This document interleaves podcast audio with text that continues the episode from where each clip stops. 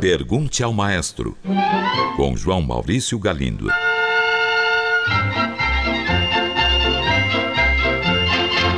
Olá, amigos. Um ouvinte pergunta: por que é que não se fala mais de Lorenzo Perosi? Nosso ouvinte diz que, quando jovem, cantava em um coro, que tinha no repertório várias peças deste compositor, muito bonitas, por sinal.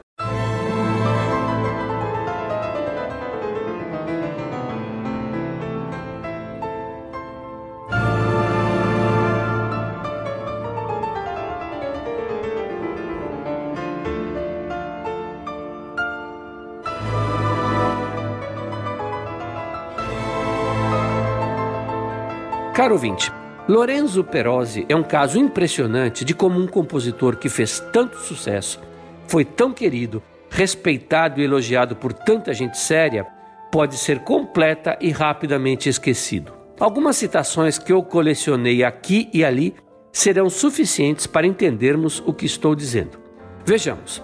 Ninguém menos que Giacomo Puccini teria dito: há mais música na cabeça de Perosi do que na minha e de Pietro Mascagni juntas. Romain Rolland, Prêmio Nobel de Literatura em 1915, declarou: Não é fácil dar-lhes uma ideia exata de como Perosi é popular em seu país. Em 19 de março de 1899, o New York Times publicou o grande e ascendente sucesso dos quatro novos oratórios de Perosi colocou esse jovem padre compositor num pedestal de fama que só pode ser comparado com Pietro Mascagni e seus compatriotas. Pois é, Perosi foi o maior compositor de música sacra do final do século XIX e primeira metade do século XX, tendo deixado cerca de 3.500 obras. Faleceu em 1956, uma época fatídica. A música sacra estava mudando muito e o surgimento da indústria da música pop mudaria o gosto musical de todo o planeta. Não haveria mais lugar para sua música na segunda metade do século. Felizmente, existem muitas gravações da obra de Lorenzo Perosi. Um ouvinte quer saber se os arcos dos violinos ainda usam crina de cavalo. Ele pergunta se não se obteve até então um substituto à altura. Caro ouvinte, a resposta é sim. Os arcos ainda usam a boa e velha crina de cavalo. Esse material continua sendo melhor. Eu mesmo tive a oportunidade de usar um arco feito de fios de nylon, mas era péssimo. A razão é a seguinte: em qualquer instrumento de arco, o som é produzido pelo atrito gerado entre a corda e a crina. E para que esse atrito ocorra, é necessário passar uma resina na crina, uma resina que nós músicos chamamos de breu. Esse breu ao ser passado na crina, se transforma em um pó que fica preso entre as suas cerdas. Nos fios da crina existem irregularidades que prendem as partículas desse pó. Aliás, bailarinas e bailarinos usam uma resina semelhante na sola de suas sapatilhas também para gerar algum atrito e não escorregarem. Pois bem, voltemos ao fio de nylon, que por ser perfeitamente liso, não tem as tais irregularidades que retêm as partículas da crina. Assim, o atrito gerado é insuficiente para se tocar direito. Mas talvez algum dia alguém consiga produzir um material sintético que substitua a crina. Afinal, o desenvolvimento tecnológico está sempre nos surpreendendo. Um ouvinte pergunta se é verdade que os grandes músicos Arturo Toscanini e Maurice Ravel chegaram a brigar certa vez por causa do célebre bolero. Caro ouvinte, a história sobre o desentendimento entre Ravel e Toscanini por causa do bolero é verdadeira, sim. Vamos a ela. Toscanini regeu a primeira execução do bolero nos Estados Unidos em 1929, que foi um verdadeiro sucesso, levando a obra a ser uma das mais queridas do repertório sinfônico.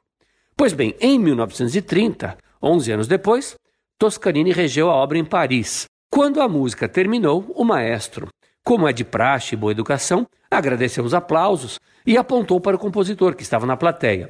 Este, retribuindo com má educação e grosseria, não respondeu ao gesto do maestro. Conta-se que depois, nos bastidores, Ravel teria dito: Estava muito rápido. Ao que Toscanini, irritado com Ravel, respondeu: Era o único jeito de salvar esta música.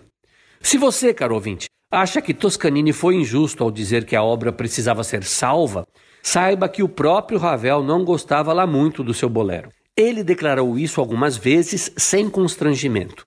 Ele não entendia por que a obra fazia tanto sucesso. Mais tarde, reconhecendo seu mau comportamento, Ravel tentou apaziguar sua relação com Toscanini, convidando o grande regente para dirigir a primeira execução do seu concerto para a mão esquerda. Um ouvinte enviou esta mensagem. Maestro, um amigo violinista me disse que o segredo para a confecção de um bom violino é usar as madeiras corretas. Isso é verdade?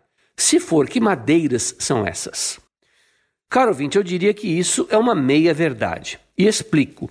Depois de séculos de experimentação, os construtores de violino chegaram à conclusão de que um bom instrumento deve usar duas madeiras em sua caixa harmônica, o abeto e o átero. Átero, em português, quer dizer aço são as madeiras que melhor combinam resistência e flexibilidade.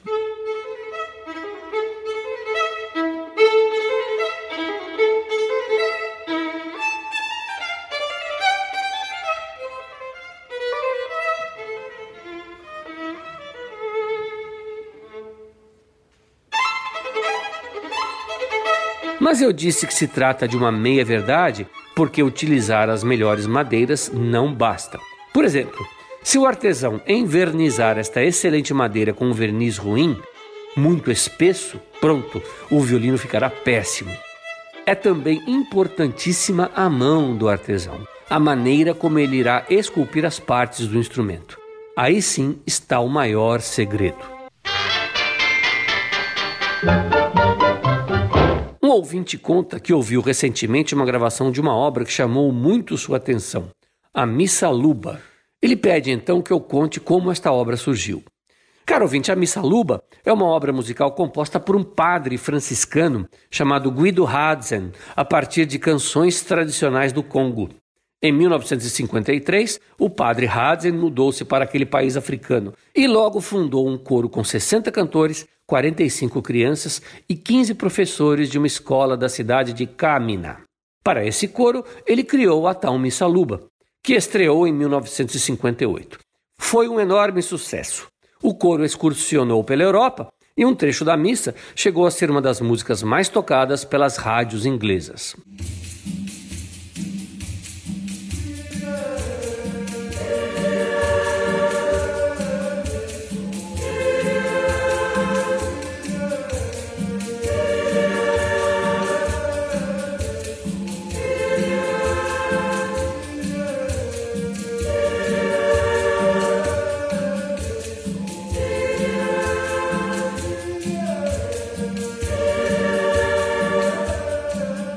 É interessante saber que aqui no nosso Brasil foram feitas obras semelhantes. Eu cito duas: a Grande Missa Nordestina, do compositor pernambucano Clóvis Pereira, e os Cantos Sacros para os Orixás, do carioca Hernani Aguiar.